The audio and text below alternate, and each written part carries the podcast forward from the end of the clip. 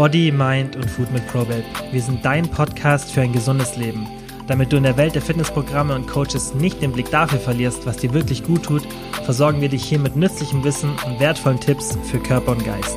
Viel Spaß beim Hören. Ja, einen wunderschönen Tag euch da draußen. Heute sind wieder die Nati und der Uki für euch am Start. Wir nehmen heute Hallo. zusammen Hi Uki, stimmt. ein Ask Pro Web für euch auf und haben uns ein paar tolle Fragen rausgesucht, die wir jetzt beantworten werden. Und wir fangen auch direkt mit der ersten Frage an. Und zwar, sind Süßstoffe gut oder nicht? Was sagst du dazu?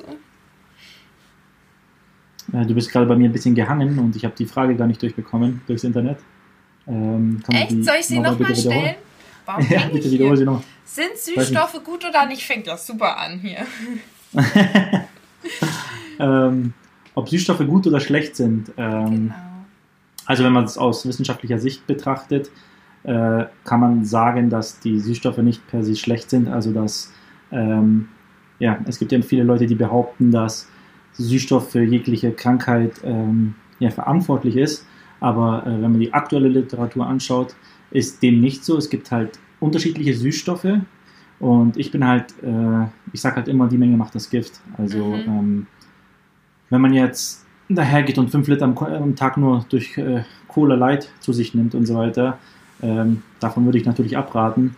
Aber wenn man das jetzt in geringen Maßen zu sich nimmt, sei es in irgendwelchen Süßungsmitteln oder äh, wie gesagt auch in Leitgetränken, äh, spricht absolut nichts dagegen nach der aktuellen Literatur. Genau, ich finde, es kommt halt auch drauf, äh, immer darauf an, warum man Süßstoff, Süßstoffe, oh, ich kann auch nicht mehr sprechen, und in welchem Süßstoffe und in welchem Maß konsumiert. Weil wenn man jetzt zum Beispiel jemand ist, der das nur macht, um Kalorien zu sparen und gefühlt gar keinen Zucker isst und in alles nur äh, tonnenweise Süßstoff haut, dann ist einem ja generell schon klar, dass das ja nicht so gesund sein kann. Also es ist dann genau. auch genauso wie viel Zucker nicht gesund. Ich weiß nicht, ich es steht ja auch nicht umsonst auf so Packung drauf, kann in hohem Verzehr abführend wirken. Das ist halt dann mhm, wirklich ja. ja zum Teil so, bei so zuckerfreien ja. Bonbons und so, dass zu viel halt für den Darm auch nicht so gut zum Verdauen ist. Aber prinzipiell, wenn man so ein, zwei Flaschen Cola Light, okay, zwei Flaschen, es geht aber auch noch. Das, ja, geht auch noch. Ja, das ist noch für den Körper im Maße. Ob es jetzt ja. generell so gut ist, ist die Frage. Ja. Da, bin, da bin ich komplett bei dir. Also, ähm, ja, auf den Punkt gebracht. Ja, super. Man merkt, es ist schon spät. Für mich. ähm, aber sowas wie Stevia und so, es ist ja nicht Süßstoff im eigentlichen Sinn. Das ist ja eher. Was ist das eher? Ja. Sag's. Ja, ist auch, ist auch eine Art Süßstoff. Ja. Mhm. Ist, aber wird halt von, von der Pflanze gewonnen. Okay. Und ähm, ist das dann gesünder als so ein. Ähm nee, das, kann, das würde ich äh, nicht so behaupten, dass ein bestimmter äh, Süßstoff gesünder ist als ein anderer. Äh, ja, man kennt die Sucralose oder Aspartam, Stevia, das sind so mhm. die, die, die Namen, die halt, ähm, die halt so kursieren oder die man so kennt. Äh, aber es gibt ja auch zig andere Süßstoffe äh, da draußen und auch manche sind auch auf der, auf der ähm, Inhaltsangabe auch nur mit, mit Nummern gekennzeichnet, zum Beispiel mhm. mit irgendwie ich kenne jetzt keine bestimmten Nummern, E175 oder was weiß ich. Ähm, und da würde ich jetzt nicht sagen, dass ein bestimmter Süßstoff ähm, besser ist oder zu bevorzugen ist gegenüber einem anderen Süßstoff. Ähm, es gibt aber tatsächlich, ähm, was ich beobachtet habe, dass manche Leute bestimmte Süßstoffarten nicht vertragen. Mhm. Also ähm, ich, kann, ich aus dem Bekanntenkreis kenne ich jemanden zum Beispiel, der kann keine Cola Light trinken, aber konnte Cola Zero trinken. Ach, Weil von Cola Light wurde ihm er wurde schlecht und von Cola Zero nicht. Ach, voll witzig. Und, ja, in äh, denen sind verschiedene Süßstoffe drin. Die ja, schmecken auch genau. unterschiedlich, die beiden. Ja. Genau, die beiden schmecken auch unterschiedlich. Mhm. Ähm, und Genau, also es, es kann sein, dass bestimmte Leute äh, einen Süßstoff nicht vertragen und die anderen vertragen ihn schon, aber es ist halt, wie gesagt, individuell für jeden anders. Also da kann man nicht sagen, hey, Stevia ist die einzigste Alternative und vermeide Aspartam, weil Aspartam ist krebserregend und so weiter. Das würde ich nicht äh, behaupten. Mhm, gut. Ja, aber auf Aspartam wollte ich dann auch nochmal hinaus, weil das ist ja das, was alle immer so verteufeln. Das ist mhm, so schlecht ja, und gefährlich.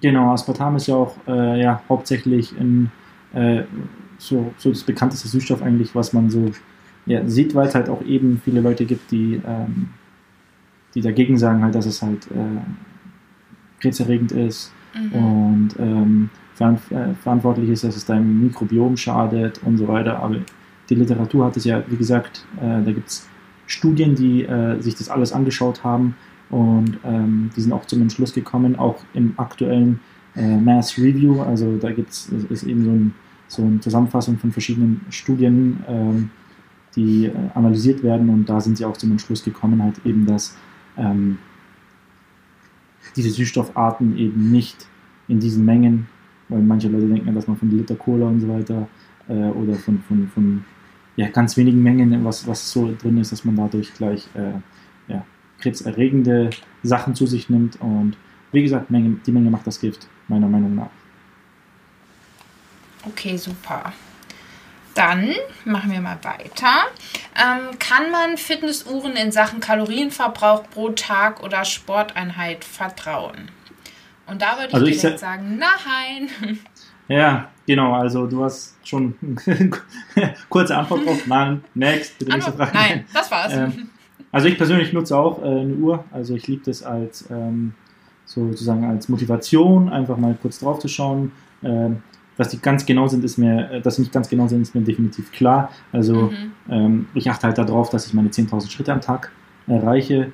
Ähm, war jetzt während der Quarantäne natürlich definitiv äh, nicht möglich, immer jeden Tag das zu erreichen, aber ähm, bin gut dran gekommen und ich benutze es als Motivation und selbst im Training sogar hat meine Uhr ähm, so eine Funktion, wo ich halt einstellen kann, Joggen, Krafttraining, Gewichtheben und so weiter und so fort.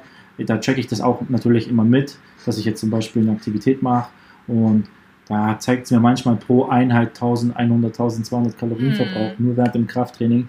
Dem ist aber nicht so. Und viele Leute machen halt den Fehler, die gehen her und essen genau die Kalorien, die sie auch verbrannt haben. Ja. Oder schauen, okay, ich habe jetzt 400 Kalorien mehr verbrannt im Training, dafür esse ich jetzt mehr. Und da kommt man halt wieder in diesen Teufelskreis rein, dass man halt sein Kaloriendefizit äh, ja, nicht einhält, indem man dann dadurch durchs Training, was ja ein zusätzliches Tool sein sollte, sei es durchs Training, durchs Cardio-Training, und äh, man nimmt dann diese Kalorien wieder zu sich, dann, dann schmälert man halt sozusagen sein Kaloriendefizit nicht. Also dann mhm. hält man es ja nicht unten, dann füllt man es ja wieder auf. Das heißt, ähm, wenn man jetzt das über einen längeren Zeitraum immer wieder so macht und äh, man erzeugt dadurch kein Kaloriendefizit, was ist dann die Schlussfolgerung daraus? Natürlich, du wirst dadurch kein Fett verlieren. Obwohl du dich ähm, bewegst, trainierst und so weiter und so fort. Klar, Muskelwachstum und hin und her, äh, das findet immer statt, das ist ein gängiger Prozess. Aber du wirst nicht abnehmen an Fett, wenn man permanent kein Kaloriendefizit erzeugt. Sei es, du bewegst dich viel oder sonst irgendetwas, wenn du diese Kalorien wieder zu dir nimmst, dann, dann ist es so. Mhm. Aber generell würde ich halt auch sagen, ist das Tolle an so einem Tracker einfach diese Motivation in Sachen Schritte ja. und dass ja. du eben auch ungefähr einen groben Richtwert hast, aber Kilian sagt immer, dass so 15 bis 20 Prozent davon abweichen können. Genau, also es kann, kommt wirklich von, äh, von Hersteller zu Hersteller äh, darauf an. Manche kommen schon ziemlich nah dran, aber äh, ist wirklich, ja, man kann wirklich den groben Richtwert 10 bis 20 Prozent äh, weichen sie ab. Ja. Also, weil ich habe auch selbst manchmal den Test gemacht und er, er hat mir ange, meine, meine, Uhr hat mir angezeigt, ich darf äh, am Tag 4.500 Kalorien essen. Hm. Und ich weiß halt generell, weil ich mit der ganz normalen Methode raus, rausfinde, was mein Energiebedarf ist, indem ich mich einfach täglich wege, schaue, wie sich über die wöchentliche Bilanz äh, äh, mein Gewicht verändert und was ich halt zu mir nehme sozusagen und dann schaue ich, was passiert. Und da kenne ich ganz gut mein, mein, mein, äh, meine Erhaltungskalorien. Und würde ich dann nach der Uhr essen, dann würde ich so 99 Prozent hätte ich zugenommen. Hm. Und ähm, ja, also ich habe schon selbst die, die, an mir die Tests durchgeführt und wie gesagt, die Motivation ähm, ist für mich so das, was, was, was die Nummer eins steht bei den, bei den Uhren.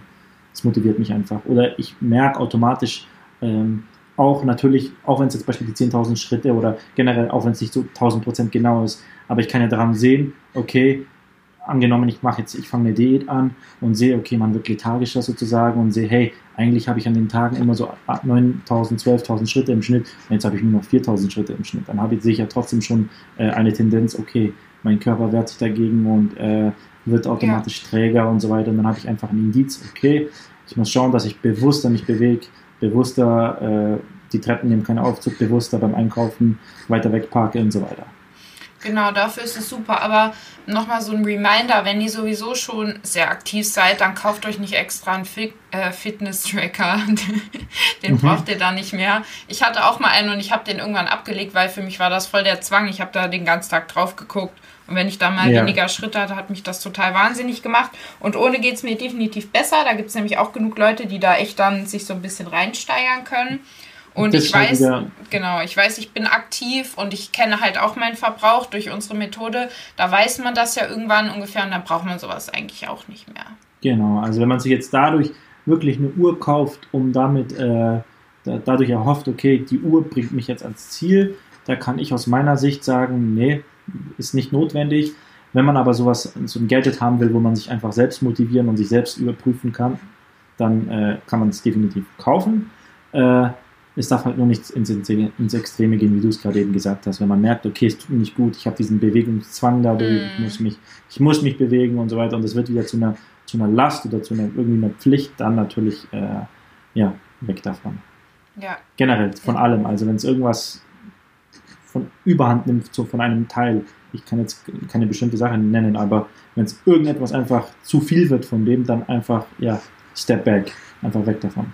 Mhm generell bei Schritten, äh, genau das hatte ich nämlich heute bei einer Kundin, die meinte auch, dass sie so diesen Drang hat, immer mindestens 20.000 Schritte zu gehen, aber es macht ihr halt auch keinen Spaß, sondern es ist wirklich dieser ja. Zwang.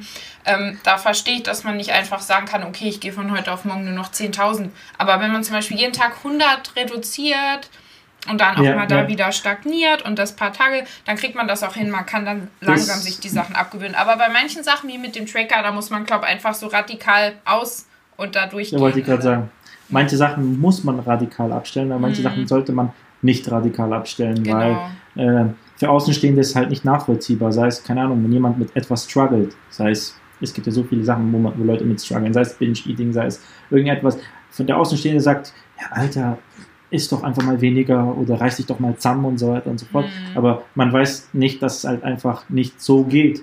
Und ähm, so ist es halt auch Beispiel bei, bei Bewegungsrang und so weiter. Als Außenstehender sagt man sich, 20.000 Schritte, bleib doch einfach daheim oder mach einfach oder äh, beweg dich halt weniger. Das kann man einfach nicht so pauschal sagen, weil ähm, man, man muss sich da reinversetzen und das, das, sind ja andere Sachen, das hat man selber noch nie gehabt. Also wie kann man es dann auch behaupten, dass, dass, äh, dass es einfach so leicht ist, etwas abzustellen. Aber bei manchen Sachen, ja, da würde, bin ich auch der Fan von, da muss man einfach äh, ja, abhören, äh, aufhören sofort damit und schauen, was passiert einfach, wie, wie man damit zurechtkommt. Ähm, ich habe es jetzt Beispiel auch wieder im Bekanntenkreis äh, beobachtet. Es gab äh, Leute, die haben, ähm, die haben schrittweise aufgehört mit dem Rauchen. Mhm. Und es gibt Leute, die haben es versucht, äh, sofort aufzuhören, also von heute auf morgen, obwohl sie eigentlich äh, viel geraucht haben. Und, ähm, und da, da habe ich ganz klar gesehen, die Leute, die Step by Step gemacht haben, hatten einfach höhere Erfolgschancen, wie die Leute, die es versucht haben, von heute auf morgen ähm, aufzuhören was wiederum nicht heißt, dass es so, dass bei manchen Leuten nicht äh, mm. funktioniert hat. Das muss man sagen, ganz klar ja. sagen. Das muss nicht, nicht sein, aber wenn man so logisch rangeht und sagt, hey, man hat seinen Körper so stark an Nikotin gewöhnt zum Beispiel, und man macht es einfach Step by Step runter, fährt man runter und äh, gibt dem Körper daran, sich äh, Zeit daran zu gewöhnen und man entzieht nicht ihm sofort die, die, das Suchtmittel, das macht ja definitiv Sinn. Aber es gibt halt auch wieder die Variante von den Leuten, die sagen, nö, bei mir von heute auf morgen habe mich darüber entschieden und hat es geklappt. Das gibt natürlich auch, das sind halt immer die Einzelfälle. Was ich aber damit sagen will, ist immer, dass, ja, man muss immer schauen, situationsbedingt. Geht man mhm. Step by Step von etwas runter oder äh, cuttet man das sofort? Genau. Ich finde es witzig, wie wir von der Ursprungsfrage zu komplett einer Thema kommen. Aber das ist normal im Podcast. Das passiert immer. Sind so ein Podcast, ja. Aber passiert halt, die Gedanken laufen einfach weiter und dann, genau. ach, da ist ja noch was, da ist ja noch was und dann. Genau. Aber das ist ein gutes Zeichen, weil man vergisst so das drumherum und ist so in diesem Gespräch drin und das ist ja, genau. interessant. Aber wir machen mal weiter. Wir haben ja noch zwei Fragen. Und genau. zwar Frage Nummer drei: Trotz hoher Kalorienzufuhr immer wieder Heißhunger. Was tun? Ähm, Was tun? Also, also auf jeden Fall eine gute Frage. Ähm, was kann man dagegen tun? Was ich jetzt sofort sagen würde, ist, wie sieht es aus mit, deinem Protein, Protein, mit deiner Proteinzufuhr? Ist die hoch genug? Äh, konsumierst du, wie gesagt, nur einen bestimmten Mikronährstoff zu viel? Äh, hast du nur Kohlenhydrate? Äh, wie schaut die Kombination aus von diesen Makronährstoffen und so? Mhm. Ähm, ernährst du dich zum Beispiel nur fettig, low protein, low carb, äh, wie schaut es aus mit deinen Ballaststoffen, solche Sachen. Aber die oberste Frage, die ich mir sofort stellen würde, wie sieht es aus mit der Proteinzufuhr? Ähm, wie sieht es aus mit, mit, ja, mit, mit was für Lebensmittel hast du zu dir genommen? Weil man kennt wenn man bestimmte Lebensmittel zu sich nimmt und ähm, dann kann man immer noch danach immer noch wieder essen oder man hat nach einer Stunde, nach einer Stunde wieder Hunger. Und ähm, ja, das liegt daran halt, dass oft solche Lebensmittel halt ja ein Proteingehalt ziemlich im Keller ist. Und wenn man das Protein wirklich hochhebt, habe ich schon oft beobachtet, ich kenne es an mir, ich kenne es an meinen Kundinnen, äh, allein wenn man es bewusst hochhebt, dann ist es schon schwierig, viele Kalorien durch Protein zu sich zu nehmen und auch mit der Sättigung. Also ich sage so, dass meine, meine Nummer 1 Waffe ist gegen Heißhunger ist einfach High Protein. Mhm.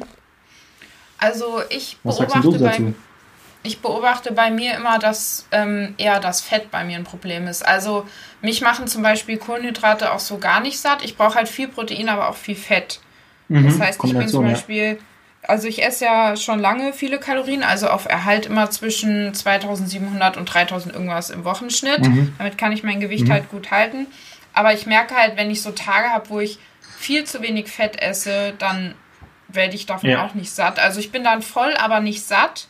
Mhm. Und mhm. generell, ähm, du kannst natürlich jeden Tag 3000 Kalorien nur durch gesunde Lebensmittel essen und dann trotzdem Heißhunger bekommen, wenn du keine Süßigkeiten Definitiv. isst, aber eigentlich gerne Süßigkeiten magst und auch ja. vorher viel gegessen hast. Deswegen, ähm, ich denke mal, du baust dir dann wahrscheinlich erstens wahrscheinlich zu wenig Fett ein oder auch zu wenig Protein oder eben Süßigkeiten nicht, die du magst. Es kann schon mal der erste Grund sein, aber es kann eben auch sein, wenn sich das schon so verfestigt hat mit so Fressattacken, dann ist das ja ganz unabhängig davon, wie viel Kalorien du zu dir nimmst.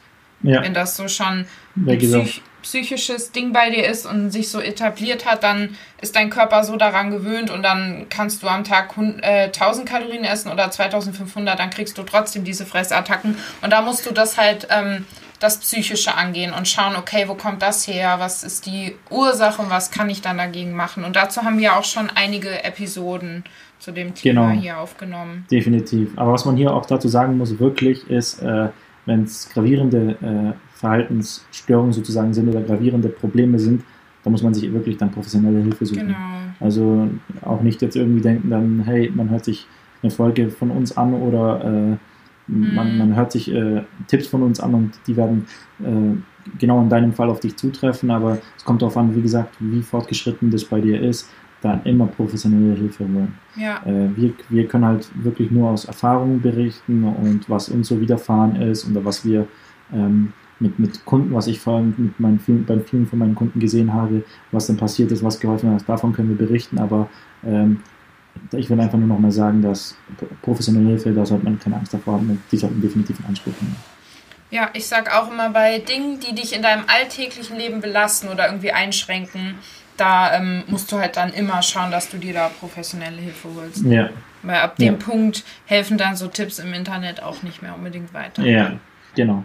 Also aber wie gesagt, äh, achte darauf, einfach eine ausgewogene Ernährung zu sagen. Hier kann man wirklich sagen, eine ausgewogene Ernährung bedeutet, ähm, dein Gemüse, deine Ballaststoffe, dein Proteinzufuhr hoch ähm, halten, sei es ob du Veganer, Vegetarier, ähm, ja, Carnivore, einfach achten, dass die Mikronährstoffe im ähm, Einklang sind.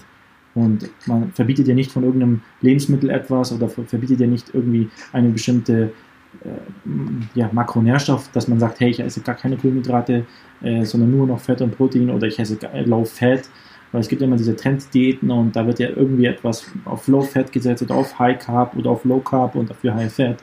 Ähm, du musst, man muss schauen, was für sich, was für eine Person funktioniert. Es kann sein, dass du gar keine Kohlenhydrate benötigst, weil es einfach für dich so funktioniert und du, du bist einfach die Person, die High Fat äh, sich ernährt und High Protein und es funktioniert super, dann go for it, mach weiter.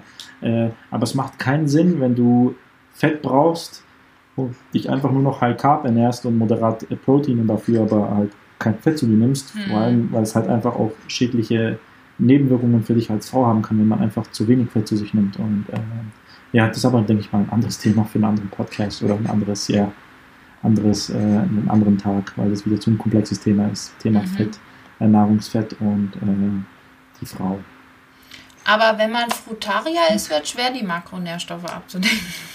Weil Oh du ja. meintest, vegan und so alles möglich, egal was Ja, es ja. ist, ne? Ihr habt jetzt bestimmt wieder, es gibt ja zig Millionen, ja, Frutaria zum Beispiel, Mr. Mr. Steve Jobs. ähm, genau, also da gibt es ja verschiedene Ernährungsformen, ja. Da wird schon schwer, man als Frutarier sein Protein zu, zu decken, aber ja, ist ein anderes Thema. Das stimmt. naja, dann kommen wir zur nächsten Frage. Und zwar, gibt es denn Übungen gegen Fett an Ober- und Innenschenkeln und Zellulite? Oh je, das ist eine gute Frage. Es ist eine häufige Frage und die ist mit, mit Abstand am leichtesten zu beantworten von allen. Und da kann man sagen, nein, gibt es nicht. Ähm, wo man Fett abnimmt, ist einfach genetisch vorgegeben. Also da kann man wirklich sagen Genetik. Also es gibt Personen, die lagern einfach zuerst Fett am Po ein, dann geht es, keine Ahnung, rüber in den Rücken, dann erst an den Bauch und Hüfte und so weiter. Und dann gibt es Leute, die kriegen einfach nur ein Bäuchlein äh, und es wächst nichts an Po na, ran an Fett und so weiter. Also äh, man kann nicht große Brüste?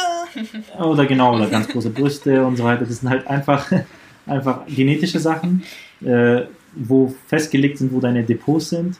Ähm, also man kann jetzt auch wirklich, wie gesagt, 1000 Sit-Ups am Tag machen.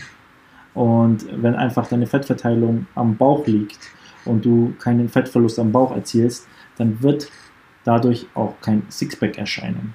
Oder man kann nicht die Übung machen für die Innenschenkel oder für Hip-Dips und so weiter. Das ist wirklich, wie gesagt, alles Bullshit. Wenn man Fett verlieren will an den Stellen, dann braucht man generell, generellen Fettverlust. Das heißt, man kommt darauf an, wie viel man äh, an Fett verlieren muss, aber der Körper löst halt die, die, die Depots erst auf, wenn es an der Reihe ist. Mhm. Also es löst erst auf, wo es, die Reihenfolge, wo es das Körper selber die Depots auflöst, das, das ist der Körper. Ähm, bei mir persönlich zum Beispiel, ich lager sehr schneller als alle als es in Hüfte und in Po ein. Und äh, Ich weiß. genau. Und ähm, genau, und das, wie gesagt, wenn man, wenn, wenn ich halt eine Diät mache, dann ist, sind es halt auch die ersten Stellen, die zum Beispiel bei mir äh, kleiner werden. Und ähm, jeder Mensch ist individuell und das, da kann man definitiv sagen, nein, es gibt keine äh, Sonderübung oder Premiumübung, die äh, genau diese Stellen sozusagen wegmacht. Ich mag deinen dicken Po. Wollte ich nur mal einwerfen. so am Rande. Okay, also ähm, ich wollte noch was zum Thema Zellulite sagen. Und zwar ist das erstens etwas, da haben wir schon zwei oder drei Blogbeiträge zu. Die sind auch super toll, da ist das schön zusammengefasst. Und ähm, generell nochmal davon abraten, dass ihr Geld ausgibt für irgendwelche komischen Zellulite-Cremes oder Massagedinger oder so. Also ihr könnt natürlich ähm, ein Stück weit was gegen Zellulite tun, indem ihr euren Körperfettanteil senkt und wenn ihr eben Krafttraining macht und Muskeln aufbaut, aber eben auch nur bis zum gewissen Punkt. Das heißt, wenn man ein Mensch ist, der dazu neigt, viel Zellulite zu haben, dann kann man nicht zu jemandem werden, der irgendwie gar keine mehr hat. Also da wird die Genau. immer irgendwo da sein. Ich habe Genau, die es auch. gibt auch wirklich Ja. Es gibt auch wirklich ja, Frauen, die einen geringen Körperfettanteil haben und dennoch Zellulite haben. Also wie gesagt, ist auch hier Genetik ist halt, ist halt vorgegeben. Und ähm, aber was man definitiv machen kann, man kann sich Geld sparen, indem man einfach irgendwelchen Produkten, sei es, sei es eine Creme, sei es irgendeine Maschine, die wo irgendwie da drüber rollt oder irgendein Bullshit, wo einfach nur Geld gemacht wird und kein, kein Value für dich bringt oder kein, kein Be- Benefit für dich äh, bringt, dann man sollte, dann kann man sich definitiv das Geld einfach sparen. Ja, Und definitiv. ich finde es auch immer noch schade, dass immer noch irgendwie beworben wird und sonst irgendetwas, dass es äh, ja geholfen hat. Ähm, also ich würde da wegbleiben vor solchen Produkten. Ja, auf jeden Fall. Lasst euch davon nicht in die Irre führen. Und auch wenn ihr ein bisschen Zellulite habt, lasst euch davon nicht runterziehen. Das fällt euch selbst immer mehr auf als anderen. Genau. Ne, und Männer finden Zellulite auch gar nicht schlimm. Sag's den Mädels. Nee, nee, warum auch? Warum auch? Hauptsache Hintern Also. und Brüste. Zellulite egal. ja, du lachst, das ist die Wahrheit. Ah, okay, ja. Ich kenne mich aus. Ich kennt sich aus. Ja, glaubt mir, ich weiß, wovon ich rede. Okay. Ja, das war's auch schon vom heutigen Ask Pro Babe. Das waren die vier schönen Fragen, die wir rausgesucht haben. Wir hoffen natürlich wie immer, dass es euch gefallen hat und wünschen noch einen wunderschönen Tag. Wünsche ich euch auch. Danke, Nati. Ciao, ciao. So, das war's für heute auch schon wieder. Vielen, vielen Dank wie immer fürs Zuhören. Es würde uns mega freuen, wenn ihr den Podcast positiv bewertet oder einfach nur mit Freunden oder Familienmitgliedern teilt, dass mehr Leute von dem Podcast ja einfach erfahren. Und wenn ihr Fragen zu ProBabe habt oder unsere Hilfe wollt beim Erreichen eurer Wohlfühlfigur, dann schaut doch einfach auf unserer Website vorbei www.probabe.de. Falls ihr Fragen dazu habt, schreibt uns gerne auf Instagram eine DM oder kontaktiert uns auf den anderen tausend Möglichkeiten, die wir euch bieten, dass ihr mit uns in Kontakt tretet und dann bin ich ganz, ganz sicher, dass wir euch dabei helfen können, eure Ziele zu erreichen.